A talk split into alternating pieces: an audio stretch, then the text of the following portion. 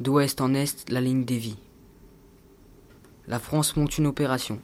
Celle-ci a pour objectif la prise de possession du réseau téléphonique de l'adversaire. Entre eux s'engage un bras de fer. Cette confrontation sera très rude. Elle entraîne un changement des habitudes. Tous les ingénieurs seront appelés. Ils serviront au personnel qui déviera les lignes occupées. Un jour de décembre 1942, les résistants prennent l'occupation des lignes en les mobilisant. Cette nuit sera primordiale pour la résistance. Elle leur procurera, face à leur adversaire, une grande avance.